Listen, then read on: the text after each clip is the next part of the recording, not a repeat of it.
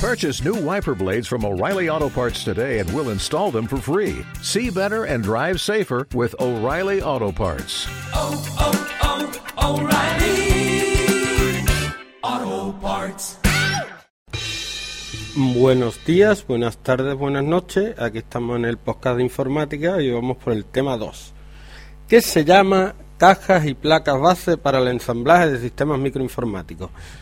Como sabes, este podcast es para que yo estudie básicamente. Si me voy haciendo los temas, los voy leyendo, conforme los voy leyendo y los voy explicando, pues me voy quedando con el cuento. Eh, la música que se escucha de fondo si se escucha algo. Es de un grupo que se llama Equalips ¿m? y el, eh, el álbum se llama Gamma. Música espacial, electrónica, así. Está. No está mal. ¿m? Y bueno, mm, yo creo que lo que tengo que hacer es empezar con el tema y ya saco. Todos los temas empiezan con una introducción. Aquí pues hablo un poco de la arquitectura de los ordenadores actuales, que ya lo, lo hablé en el podcast anterior. Voy a hablar un poco de John von Neumann, que fue el que creó la arquitectura de los ordenadores actuales. Un ordenador muy famoso, muy famoso es el ENIAC. Bueno, pues este ordenador estaba hecho de, de de bombilla y circuito y cada vez que se fundía una bombilla pues la tenían que cambiar y muchas veces se fundían porque había bichos directamente se metió una cucaracha un grillo de ahí viene la palabra bug que es error en un programa informático y venía de que los primeros errores eran porque había bichos de verdad físicos materiales que se metían en el ordenador bueno pues eh, John von Neumann, al estudiar la necesidad de recablear la máquina ENIAC, es decir, eso para programarlo había que cambiar todos los cables. No era escribir, no. Simplemente había que recablear para que hiciera otra operación. Y en 1949 había desarrollado una solución que consistía en poner la información sobre las operaciones a realizar en la misma memoria utilizada para los datos de la misma forma, en código binario. Es decir, además de los datos, tenía que meter las instrucciones. Porque cablear las instrucciones, pues claro, te valía para... Pero si tenías que hacer otra operación, tenías que cablear otra vez, es decir, cambiar todos los cables. Entonces le dijo, no, vamos a hacer una cosa. Vamos a mantener cableado igual, que pueda hacer todas las operaciones, una serie de operaciones, y vamos a hacer programas que vayan en la memoria en base a esas operaciones que pueden hacer los circuitos lo aplicó a su EDVAC y en 1951, a partir de esta arquitectura, se fabricó el Univac 1, que fue el primer computador comercial, o sea, que se vendió. Luego habla de las ideas clave en las que se fundamenta la construcción, que ya lo expliqué en el podcast anterior. Y eh, el modelo von Neumann supone el punto de referencia en la arquitectura de un sistema básico de proceso de datos, con tres partes claramente diferenciadas: la unidad central del proceso, la memoria central y las unidades de entrada-salida periféricos. Una máquina así diseñada puede ejecutar una serie de instrucciones que están almacenadas en la memoria principal para ser leídas y ejecutadas. El poder ejecutar distintos programas hace que este modelo sea de propósito general. Es decir, no era como una calculadora, que eso viene programado en el en el circuito puede sumar, restar, multiplicar, dividir, logaritmos, lo que sea. No, esto se pueden programar. Eh, todos estos elementos separados en los inicios se han ido integrando y miniaturizando. A principios de los 80 el IBM PC surgió como ordenador de sobremesa y su gran éxito llevó a que otras empresas lo clonaran, creando ordenadores similares en capacidades a partir de su arquitectura. Desde entonces la forma de un sistema microinformático de escritorio se ha mantenido, la forma, pero no el contenido, claro, ahora son mucho más rápidos y mucho mejores. Eh, el ordenador, o lo que llamamos ordenador, es la caja compuesta de varios dispositivos mecánicos, eléctricos, electromecánicos y electrónicos. Dentro está la placa base donde se conectan la CPU, la memoria, habitualmente la memoria masiva. Aquí tenemos que poner memoria masiva, la memoria masiva son los discos duros. Además tiene conectores para los dispositivos de entrada-salida periféricos. Por último, la caja de bebé una fuente de alimentación. Bueno, esto es la introducción. Y empezamos con el capítulo 2 que es factores de forma. Y primero vamos a hablar de la caja. La caja es la parte que sirve de soporte y de esqueleto para alojar las piezas básicas de un ordenador. En concreto, tiene la placa base, la CPU, la memoria y los dispositivos de almacenamiento interno que suelen ser los discos duros, ¿vale? Unidades de CD y DVD también. Su tamaño debe ser suficiente para que alojen unidos todos los componentes que permitan al ordenador ejecutar tareas de modo autónomo. Ha de estar alimentada por una batería por una conexión a la red eléctrica. Una batería portátil y la red eléctrica por un ordenador de sobremesa, ¿no? O de, de bajo mesa. Están construidas con materiales como plástico, aluminio y sus aleaciones. SEC, con 2C, es un acero especial. Eh, SEC significa Steel Electrogalvanized Cold Rolled Coil, que es rollo de acero electrogalvanizado conformado en frío. Y uno parece que es SGCC, que lo que lleva es zinc. Es decir, primero no lleva zinc y este sí lleva zinc. Estos materiales determinan la apariencia, peso, resistencia, disipación térmica y otras. El SGCC tiene más calidad que el aluminio y es mucho más ligero que el SEC. El espesor de laminado suele ser, o sea, de la caja, cuando tú vas a abrir le tienes que quitar, pues el espesor de ese metal es de 0,8 a 1 milímetro en 6 y 0,7 milímetros en SGCC. Luego, las partes de la caja, la mayoría tienen una serie de componentes son el chasis, que es la parte interna metálica, generalmente de aluminio, donde se fija la placa base, es lo que es el esqueleto, ¿no? Luego está la cubierta, que es de estos SEC o SGCC, que es la parte exterior, que puede ser de diversos materiales, aluminio, fibra de vidrio, metraquilato, si hacemos modding, pues le podemos poner transparente, bueno, lo que queramos. Luego, en la torre está el panel frontal, que suele ser de plástico. Luego están las bahías, que es donde van las unidades de CD y DVD. El interruptor, el pulsador y las luces, para encenderlo y apagarlo. Y las lucecitas que nos indican si está leyendo o no el disco duro, si está encendido apagado, etcétera. Y luego la fuente de alimentación, que es un dispositivo eléctrico electrónico que adapta la corriente de la red eléctrica en una corriente que el ordenador pueda soportar, como el transformador de los portátiles, pero va dentro. Factores de forma de la caja. A ver qué es un factor de forma. Eh, un ordenador tiene varias piezas, ya hemos dicho la placa base, la caja, la fuente, y se han creado unos estándares, unos factores de forma que definen los tamaños y otras características físicas de las placas base y permiten la compatibilidad entre elementos de distintos fabricantes. Es decir, han dicho los fabricantes, Quillo, mm, vamos a ver, hay estas placas. Mm, No me haga la placa más grande, porque si cada placa es distinta de tamaño, mm, la caja no puede aceptarlas todas. Entonces vamos a quedar en unos estándares de tamaño y ya hacéis cajas para estos tamaños de placas. Vale, vale. Estos factores de forma definen también los tamaños de las cajas que van a albergar las placas. Entonces, hay distintos tipos de cajas según, según el tamaño, ¿no? Está la caja mini, que tiene muy pocas bahías, se le llaman cajas cubo, y si llevan, si llevan fuente y placa, bare bones. Es decir, mm, bare bones es solo los huesos, es decir, lo, lo mínimo, que son las cajitas estas, viene un ordenador, un tamaño como una caja de zapatos más pequeño, y ahí está todo. Luego está la caja Slim, que es la finita esta que va delante de los ordenadores, delante, encima de las mesas, que muchas veces se ve en los, en los bancos, y que suele tener una bahía de CD-DVD y poco más. Luego está el sobremesa, que es formato horizontal, poco más grande que la caja Slim. Eh, vale para cualquier tipo de, de placa equivale a una torre estándar por capacidad y opciones. Luego está la micro torre, que eh, la más pequeña de las torres que se ponen debajo de la mesa, bueno, mm, donde la quieras poner, pero es la que está en vertical, ¿vale? Las dos anteriores eran horizontales. Dice que requiere un espacio ajustado aunque algo de espacio libre. Y este, este autor la ha clasificado entre 25 y 32 centímetros de altura. Bueno, luego está micro torre, mini torre, un poquito más grande. Eh, tiene dos o tres bahías. Y luego tiene permite placas ATX, luego vamos a hablar de las placas, micro ATX, flex ATX. Caja entre 32 y 37 centímetros de altura. Luego está la semitorre de 37 a 45 centímetros de altura que tiene hasta para 6 bahías y la torre que ya mm, mm, de 45 a 55 centímetros tiene 6 bahías. Y luego la gran torre de 55 a 72 centímetros de altura. ¿Vale? Y se usa para servidores de gama baja porque tiene buena ventilación y, permite, claro, mucho espacio para que corra el aire y un montón de unidades de disco duro, CD, etcétera. Luego las cajas server, que es para servidores y almacenamiento, pues meterle ahí todos los discos duros que quieras.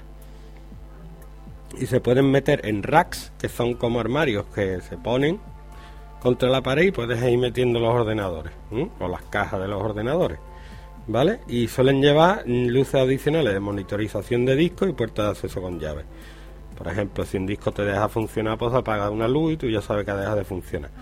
Tienen una multitud de bahías que no veas. Un rack, lo que hemos dicho, servidores industriales y servidores en armarios rack en instalaciones industriales de sistemas de datos, comunicaciones integradas. Si una empresa un servidor de internet que tiene que tener un montón de ordenadores, pues los tiene en una habitación, en un rack, en un armario y van cada uno al lado del otro ordenado, que haya muy buena ventilación, porque a lo mejor tu casa no es muy importante, pero allí, claro, allí se estropea un ordenador. Luego hay cajas para TPV, que un terminal punto de venta, que suelen tener una impresora de tickets, su monitor, que ya suele ser táctil, su visor para el cliente, etcétera. Luego tenemos también eh, las cajas para portátiles que dependen de la pantalla, ¿no? Si una pantalla pequeñita, pues ya se adapta a la forma. Aquí podemos distinguir entre netbook, que son los portátiles chiquititos entre 7 y 9 pulgadas, ligero entre 10 y 12 pulgadas, los portátiles normales que pone aquí que están entre 14 y 17, y luego los de escritorio que son ya portátiles que parecen, vamos, para una película, que pone aquí que de 19 pulgadas en adelante. Y luego está el ordenador integrado en la pantalla, que ha salido ahora uno de, Apple, eh, y el iMac es un ejemplo de ello. Es decir, ahí todo el disco y todo está integrado en la pantalla. Claro, una pantalla de 19 pulgadas que ahora se puede poner muy estrechita, permite meter detrás en 5 centímetros discos duros, placas, etcétera. ¿Mm? Ahora vamos a hablar de los factores de forma de la placa base. Eh, ¿Qué tiene que tener la placa base y qué es? Pues es la que conecta todas las unidades del ordenador, ¿vale? Es una gran tarjeta de circuito impreso, esto verde que se ven unas líneas, que pincha por una parte si pones la mano, sirve para los faquires, y es, y es el esqueleto del ordenador. En su ranura van fijados todos los demás componentes y su calidad influye sustancialmente, muchísimo, en la velocidad del equipo y en las posibilidades de ampliación. Las funciones son eh, tener zócalo para meter la CPU, los circuitos electrónicos de soporte, que ya lo hablamos, que era el chipset, los, los chips que tiene para comunicar el resto de, de componentes, ranura para meter la, la memoria RAM, eh, tiene un chip que es la ROM, que es la BIOS, que es cuando arranca, no es, pero mm, para que nos entendamos. Luego tiene zócalos para poner tarjetas adicionales, es decir, poner una tarjeta de vídeo, una tarjeta de sonido, tarjeta de red, bueno, ya casi todas vienen integradas, pero bueno. Y ya está, y que contiene el chipset, que ya hemos dicho lo que es. Luego, ahora viene la clasificación de placas según su factor de forma. Está XT, Extended Technology, que es la que llevaba el IBM PC del 83. ¿Eh? Y a partir de ella eh, la copiaron los demás, la clonaron. Era una arquitectura abierta, es decir, los de IBM dijeron, mira, esta es la arquitectura que usamos, la podéis copiar. Y empezaron a salir los clónicos, que entonces se llamaban. Me he comprado un IBM o me he comprado un clónico. Luego salió la AT, Advanced Technology, en 1984.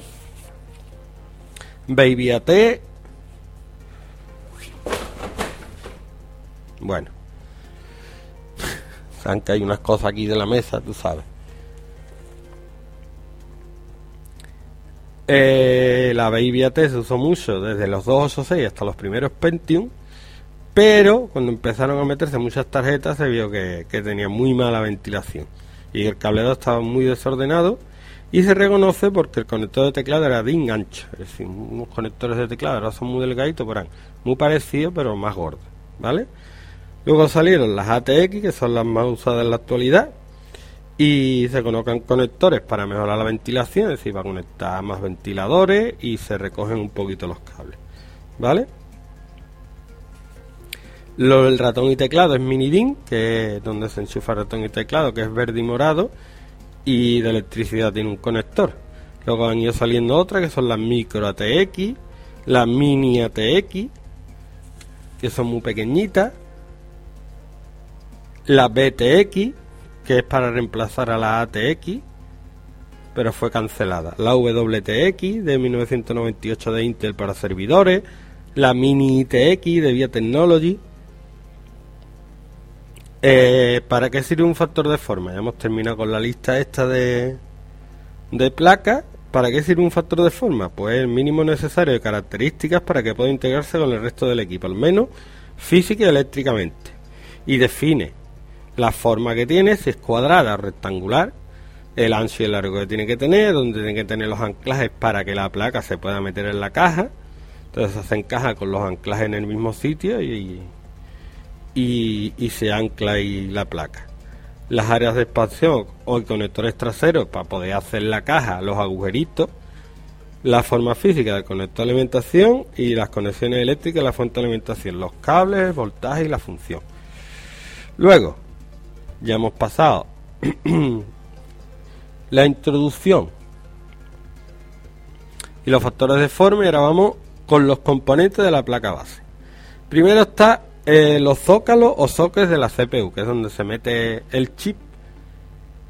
Y aquí dice que es un sistema electromecánico de soporte y conexión eléctrica que se usa para fijar y conectar un micro. Va soldado sobre la placa base y tiene conexión eléctrica con el circuito impreso para comunicarse con el resto del ordenador. Entonces yo puedo tener una placa y puedo tener distintas CPU en la misma placa, ¿vale? De distintos fabricantes o, de distinta velocidad. La CPU se monta de acuerdo unos puntos guía, de modo que cada pin o contacto queda alineado con su punto de zócalo. Tiene unos, unos agujeritos y, y el... Vamos, ya no, ahora lo vamos a explicar. Pero antiguamente tenía unos pines, vuestro ordenador seguramente puede que sea así, que es un poco antiguo, que van un pin en cada agujerito. El problema de eso es que se, se rompía un poco. Bueno, Mm, formas de los zócalos, de los procesadores y cómo iban en los zócalos. Deep Dual Inline Patch, Package. Esto es el típico chip que se ve que parece un. Un. Una cucaracha, un animalito. Formada en casolamiento común en la construcción de circuito integrado. Un bloque con dos hileras paralelas de pines cuya cantidad depende del circuito. Normalmente se podían soldar iban en el 866, el 868. Luego salió el Plastic Lidded Chip Carrier, PLCC o PLCC, eh, que los había cuadrados y rectangulares. Luego PGA, que es Spin Grid Array, que es el zócalo clásico, consiste en un cuadrado de conectores circulares donde se insertan los pines del chip por medio de presión, que eran los que venían en el 386 y 486. Pero como algunos tienen la mano un poquito... Al meter el micro se lo cargaban porque se doblaban los pines. Entonces inventaron un sistema que llamaron Zero Insertion Force. ¿Vale? CIF. Para no estropear los pines. Eléctricamente es como un PGA, aunque gracias a un sistema mecánico permite introducir el micro sin necesidad de fuerza alguna. Se han usado hasta los Pentium 2, desde los 486 hasta los Pentium 2. Entonces eh, tú lo pones y tiene una pequeña palanquita que al bajarla lo fija, ¿vale? Entonces tú no tienes que hacer fuerza para fijarlo. Luego sacaron un slot 1 en unos 21, unos 21 2 me parece, que ponían la caché dentro, vamos, que fue un follón y lo cambiaron rápido. Y han sacado por último el Land Grid Array, LGA, Socket T, y los pines para que no digan, no, ¿qué hacías tú? El que te has cargado en la tienda. Los pines están dentro del zócalo, en lugar de llevarlo el procesador. Es decir, que el procesador lo que tiene son unos puntitos nada más y los pines van en la placa. Entonces, si se rompe algo, pues en la placa. Intel pasa así la responsabilidad de la rotura de pines a los fabricantes de placas base. La superficie de los procesadores es plana y con puntos de contacto preparados para que los pines del zócalo en la placa hagan contacto. Bien, estos son donde se inserta el microprocesador. Luego, donde se inserta la memoria es una ranura donde se agrupan varios chips de memoria soldados a una pequeña placa o módulo de RAM. Es decir, cuando tú compras un módulo de RAM, se ve como es una plaquita verde circuito impreso y encima van unos cuantos chips que cada todos tienen la misma memoria y suman pues lo que haya comprado, un giga, 2 gigas, 4 gigas. Y hay distintos tipos de RAM con distintos conectores, ¿vale? Eh, más antiguo es el DIP, Dual Inline Package, el SIP, Single Inline Package. Que era si había RAM por un lado, por los dos lados, me parece, si me equivoco, porque alguien me manda un mensaje. Y que aquí yo que esto no es así, lo cuente, y así lo puedo poner. Ya es algo más activo. Los SIM son Single Inline Memory Module que podían tener, perdón, Single Inline Memory Module que podían tener 30 o 72 contactos y los, los chips de un lado están unidos con los del otro. Luego el DIM, Dual Inline, Inline Memory Module, donde era igual que el SIM, muy parecido, pero los contactos estaban separados en ambos lados. Y luego han ido saliendo el RIM, RAM Bus Inline Memory Module, Module, que era, eh, lo diré, eh, lo que se usaban en una en la PlayStation 2 me parece, sacaron una RAM especial y luego han salido DDR que han ido cambiando las tecnologías de, de memoria, Double Data Rate, doble tasa de transferencia de datos, 184 contactos y lo que cambia en ella entre DDR, la siguiente que es DDR2 y DDR3 que son distintas tecnologías con distinta velocidad y aprovechar la memoria de otra manera para acceder más rápido y eh, los chips de memoria donde se enchufan suelen tener un, un huequito. Pues en ese huequito, depende de la distancia que esté en el huequito, pues se reconoce qué tipo de memoria. Las DDR, el arquito ese está a 7,3 centímetros de un borde. En las DDR2 a 7,1 y las DDR3 a 5,4. Más componentes de la placa base, el chipset. Circuitos integrados diseñados en base a la arquitectura de un procesador, permitiendo que ese tipo de CPU funcione en una placa base. Sirven de puente de comunicación con el resto de componentes de la placa, memoria, tarjeta de expansión y otros periféricos. Suelen llevar dos integrados, poco antiguos, norte y sur, y suelen ser los más grandes tras la CPU y, la, y, la, y el chip de la tarjeta gráfica. Las últimas carecen de puente norte, ya que los procesadores de última generación lo llevan integrado, ¿vale? Había norte y sur, ahora hay uno nada más. Hace posible que la placa funcione como eje del sistema, dando soporte a varios componentes, interconectándolos mediante distintos buses. Aquí he puesto un chip C875 de Intel que tiene North Bridge, South Bridge, pero eso ya lo expliqué en el podcast 1. ¿Mm? Así que voy a seguir. ¿Qué es la BIOS? BIOS viene de Basic Input Output System, sistema básico de entrada y salida. Es un tipo de firmware. Un firmware es un bloque de instrucciones de programa para propósitos específicos, grabado en una memoria de tipo no volátil, es decir, que no se borra cuando se apaga, que establece la lógica de más bajo nivel que controla los circuitos electrónicos de un dispositivo de cualquier tipo. Al estar integrado en la electrónica es en parte hardware y en parte software, es decir, el programita que hace que arranque la placa, que arranque el ordenador, pues se graba físicamente en un chip. Entonces, un programa grabado en un chip es hardware, pero también software porque es un programa. Es el intermediario entre las órdenes externas que recibe el dispositivo y su electrónica. Se encarga de localizar y configurar todos los dispositivos necesarios para cargar algún sistema operativo en la memoria RAM. Es un programa sencillo que realiza el encendido del ordenador dando funcionalidades básicas. Acceso a la memoria principal y secundaria, acceso al monitor y al teclado. Para, para que arranque el ordenador por lo menos tiene que mirar si hay algo en el disco duro, que funcione el teclado, por si tienes que meterle una contraseña, etcétera. El post es lo que se ejecuta cuando se enciende el ordenador, que va grabado ahí en la BIOS. Power on Self Test. Es un proceso de verificación e inicialización de los componentes de entrada y salida del ordenador, que se encarga de configurar y diagnosticar el estado del hardware. ¿Qué hace?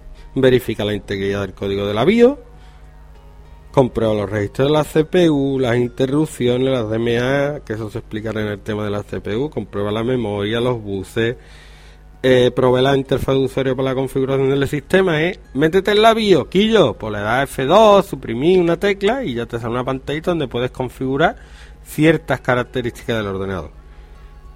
Eh, se invoca el código, vale.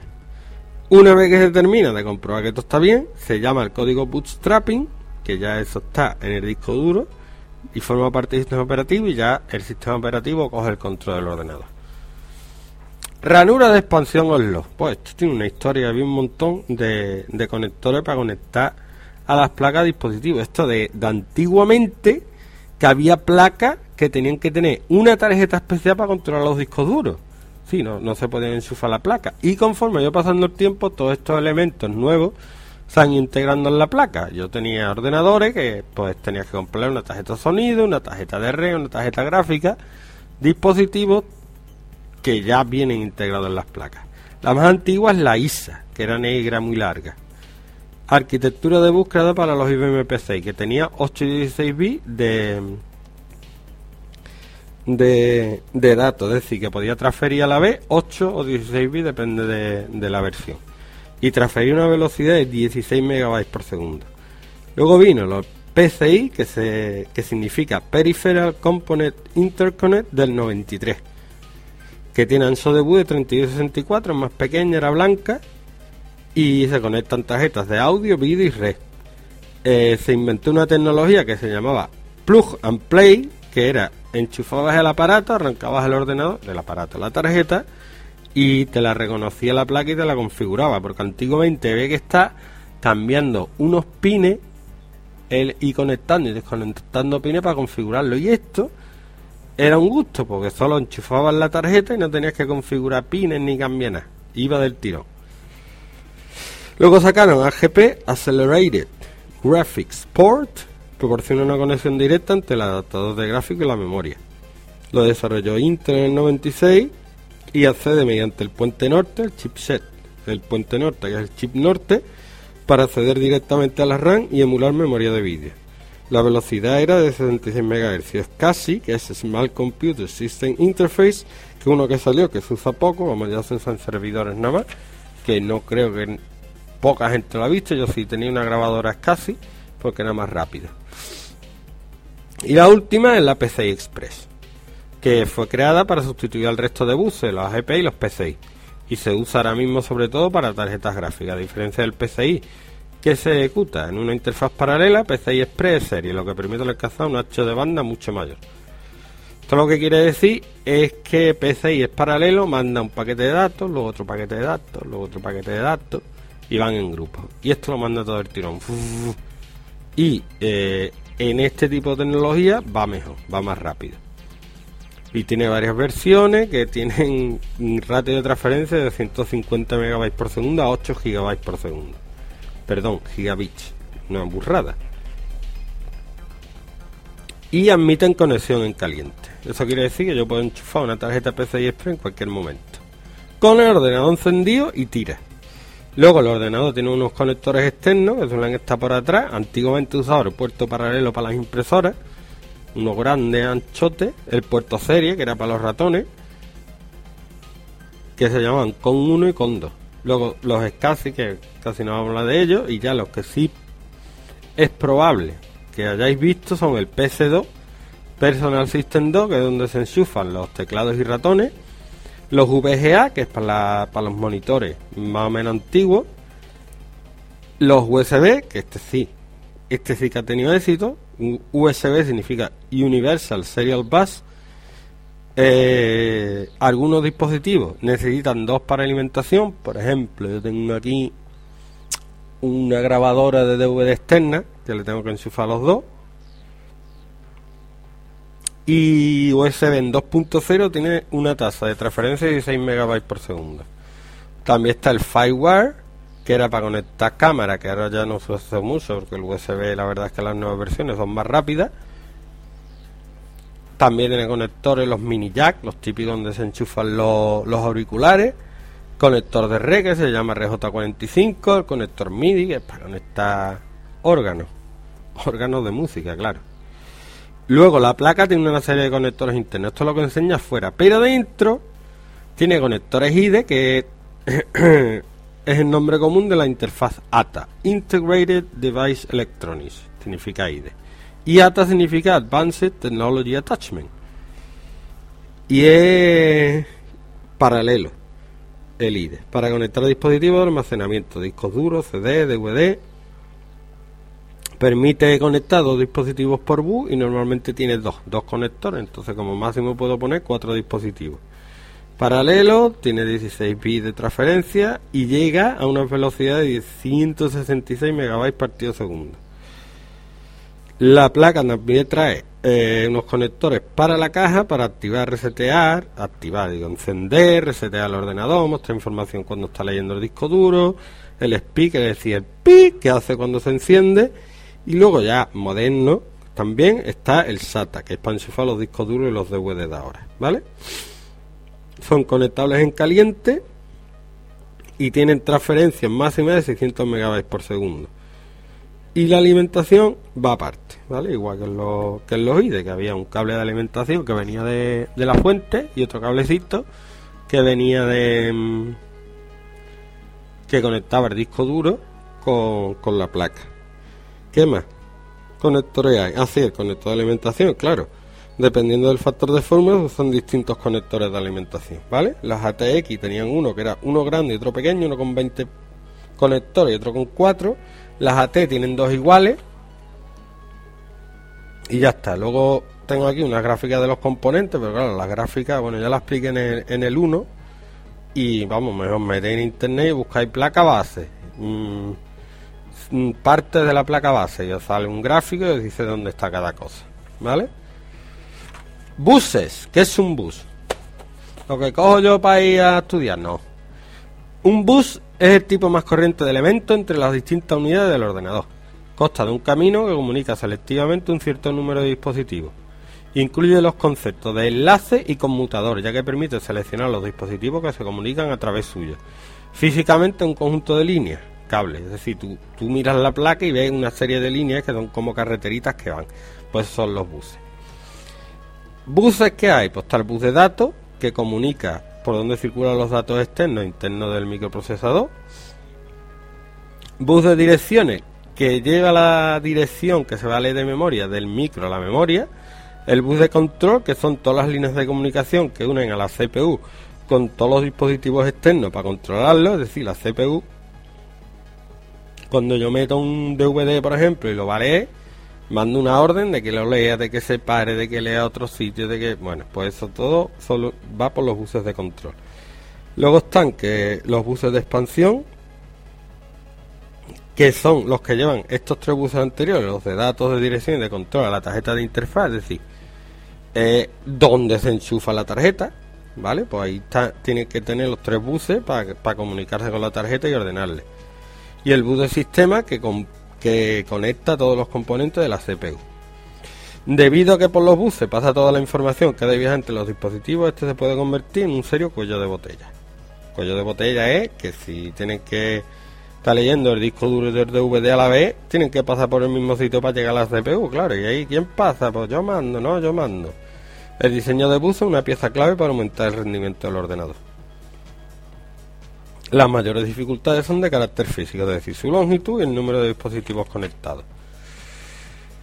Eh, la transmisión se realiza en paralelo, es decir, si el bus tiene un ancho de 16 bits, podemos mandar un 16 bits, 16 bits, 16 bits, es decir, grupos. ¿Mm? Y luego, eh,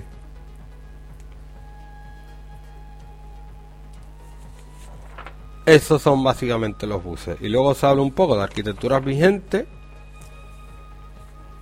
que ya lo expliqué en el, en el primer podcast. Y era un tema que me gusta mucho, que es de un núcleo a múltiples núcleos. Un procesador multinúcleo es aquel que contiene dos o más procesadores reales, que se llaman cores o cores, núcleo significa, en el mismo encapsulado. Es decir, en el mismo microchip lleva varias CPU. Varios núcleos ejecutan varias instrucciones a la vez, incrementando la velocidad general del sistema. Eh, por ejemplo, Dual, que tiene dos, está el Intel Core Duo, el AMD Phenom 2 X2.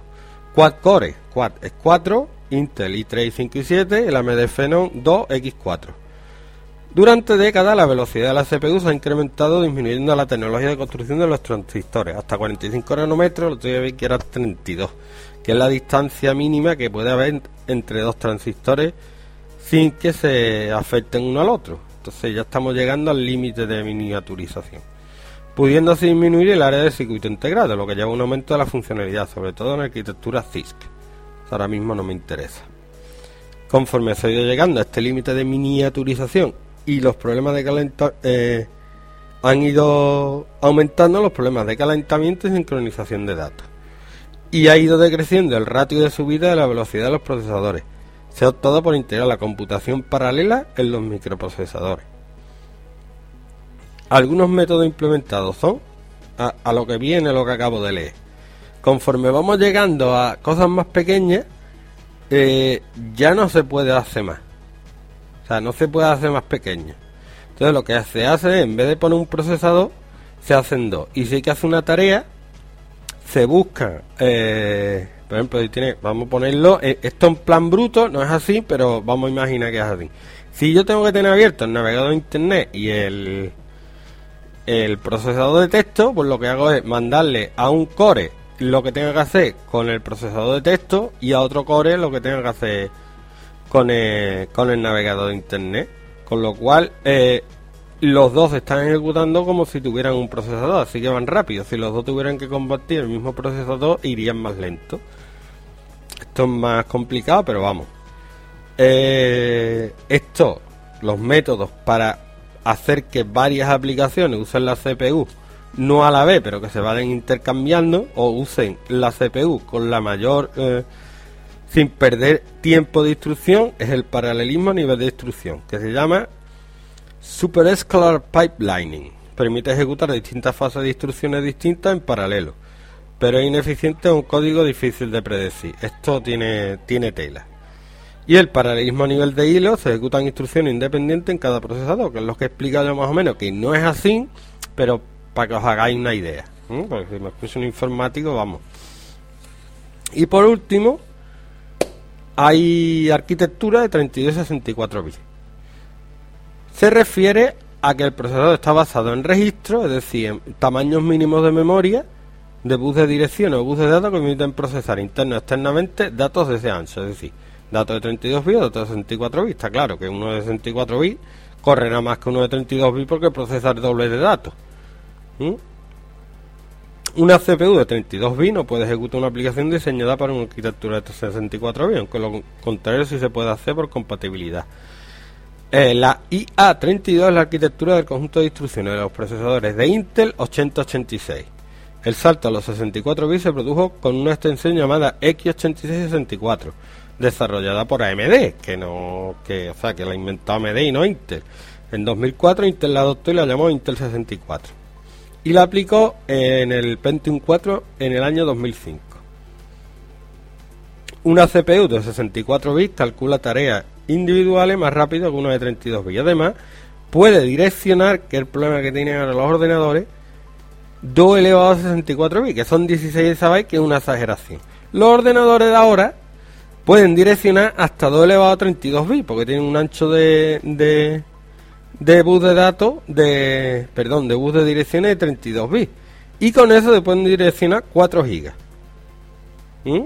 entonces tienen que inventar algo para poder direccionar más de 4 gigas. Las ventajas del hardware de 64 bits solo se aprovechan si el software está diseñado para 64 bits ya que las instrucciones máquina no están optimizadas para ello. Es decir el programador a, nivel básico, no yo que hago los programas en un lenguaje de programación, sino el que dice cómo se ejecuta un while tiene que saber si las condiciones o los datos están en 32, 64 bits, 64 bits puede aprovechar ese ancho para meter más datos. Pero eso tiene que estar optimizado en el compilador del lenguaje, es decir, que compile para 64 y use las instrucciones optimizadas para 64 bits. Y este es el tema 2 que al final se ha puesto interesante, porque al principio que si lasca, que sí, pero la, segunda parte la veo yo mucho más interesante. Y esto, claro, hay que saberlo. Si no sabes qué es una caja de ordenador, los tipos que hay, las placas, las partes que tiene, pues hay que saber un poquito de esto. Y nada, con esto terminamos este podcast. ¿Eh? Dijeron el otro día que iba a ir una a dar una clase de edición a no sé dónde. Bueno, pues yo puedo decir podcast perfectamente, pero no me da la gana. Prefiero decir porca. ¿Por qué? Porque, porque sí, podcast, un, po- un podcast. Me entienden y, y no, no causa ningún problema. Digo yo. Pues si a alguien le causa algún problema, pues mm, que no excuse y ya está. Tú tampoco. Esto está hecho para que uno aprenda mejor. Y si alguien se lleva algo aprendido, pues mejor todavía. Y nada, que muchas gracias por la atención y ya seguiremos mañana con el próximo programita de este podcast. Ah, bueno, sí, espérate. Programa, los amigos de la guardia dicen pro programa, no dicen programa. ¿Por qué? Porque programa, tú vas a hacer un programa, ¿eh? un programa de la tele. Pero esos son programas de la tele o programas de la radio. Pero los programadores hacemos programitas, que normalmente cuando empiezas a aprender un lenguaje, pues te mandan programita, un programita que diga Hello World, un programita que te sume dos números, un programita que te haga, programita recursivo que te haga, eh, ¿cómo es la sucesión de este hombre? Bueno, ustedes sabéis la sucesión más famosa que hay. Es Fibonacci. Pues eh, todo eso nosotros lo llamamos programita, programita que me aguanto. ¿Mm? Entonces hay términos que se crean porque porque hay que reírse un poquito, ¿no? Venga, ya no me enrollo más, gracias por la atención y hasta el próximo podcast. O.